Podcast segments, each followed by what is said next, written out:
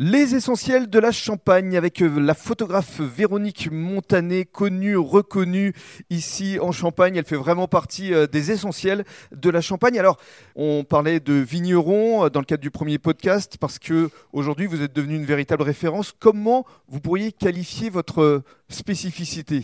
Alors, la qualifier, je sais pas.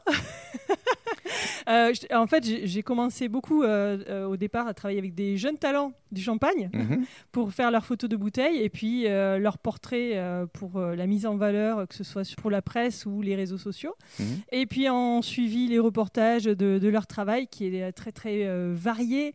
Euh, complexe et, passionnant. Mais c'est vrai que ça ne doit pas être évident parce que les vignerons, ils font tous le même métier quelque part. Ils ont tous des bouteilles de champagne à vendre. Oui. Comment vous arrivez à euh, créer une certaine forme d'univers pour chacun d'entre eux? Parce qu'en fait, il y a autant de champagne qu'il y a de vignerons, il y a autant d'univers qu'il y a de vignerons. Chacun a sa particularité, sa façon de travailler. Moi, je travaille essentiellement avec des vignerons indépendants, pas des mhm. grosses maisons.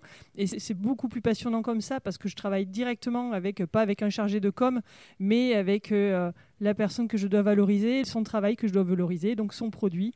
Et surtout, ce que vous faites, c'est que vous prenez la photo, mais vous la travaillez par la suite. Parlez-nous de votre technique. Comme tout photographe, il y a la partie prise de vue et la partie post-traitement. Un photographe va développer sa, sa patte, je dirais, euh, au travers de ses prises de vue, mais également au travers de son post-traitement.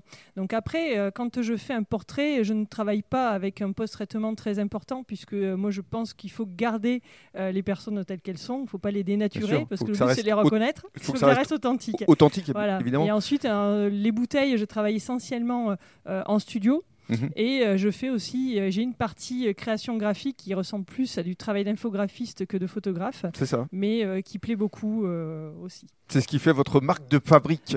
En quelque sorte. Connue, reconnue à travers justement des expositions à venir. On en parle dans le cadre du troisième podcast.